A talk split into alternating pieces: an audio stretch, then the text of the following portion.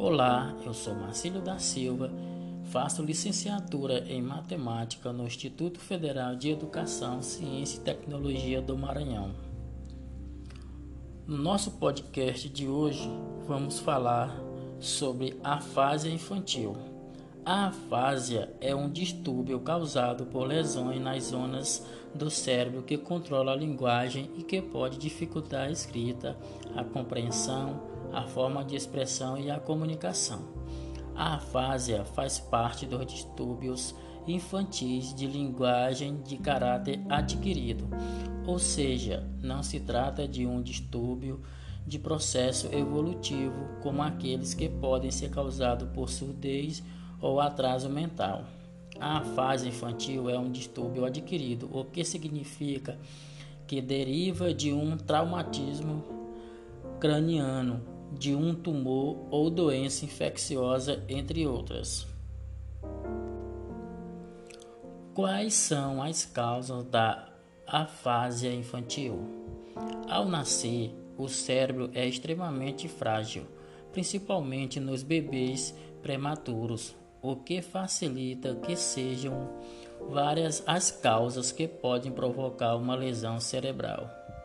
É, portanto, nas lesões cerebrais que devemos procurar as causas da fase infantil, que podem ser as seguintes: traumatismo crânioencefálico, tumores. Os principais tumores infantis habitualmente surgem no cérebro, ou seja, no cerebelo da criança. Infecções como a encefalite, que é uma inflamação no cérebro, acidente vascular cerebral, anoxia cerebral aguda, que é a falta de oxigênio no cérebro, a hidrocefalia, que é uma acumulação excessiva de líquido no cérebro, e a epilepsia. Tipos de afasia infantil. Existe, existem quatro tipos de afasia infantil. A afasia expressiva, que é a criança sabe o que quer dizer, mas tem dificuldade em dizê-lo ou escrevê-lo. A afasia receptiva. A criança ouve a voz e pode ler uma história, mas não entende o sentido nem do que lê, nem do que ouve. Afasia anômica a criança tem dificuldade na escolha das palavras corretas para escrever as coisas. A fase global. A criança não consegue falar, compreender o que lhe diz, ler ou escrever.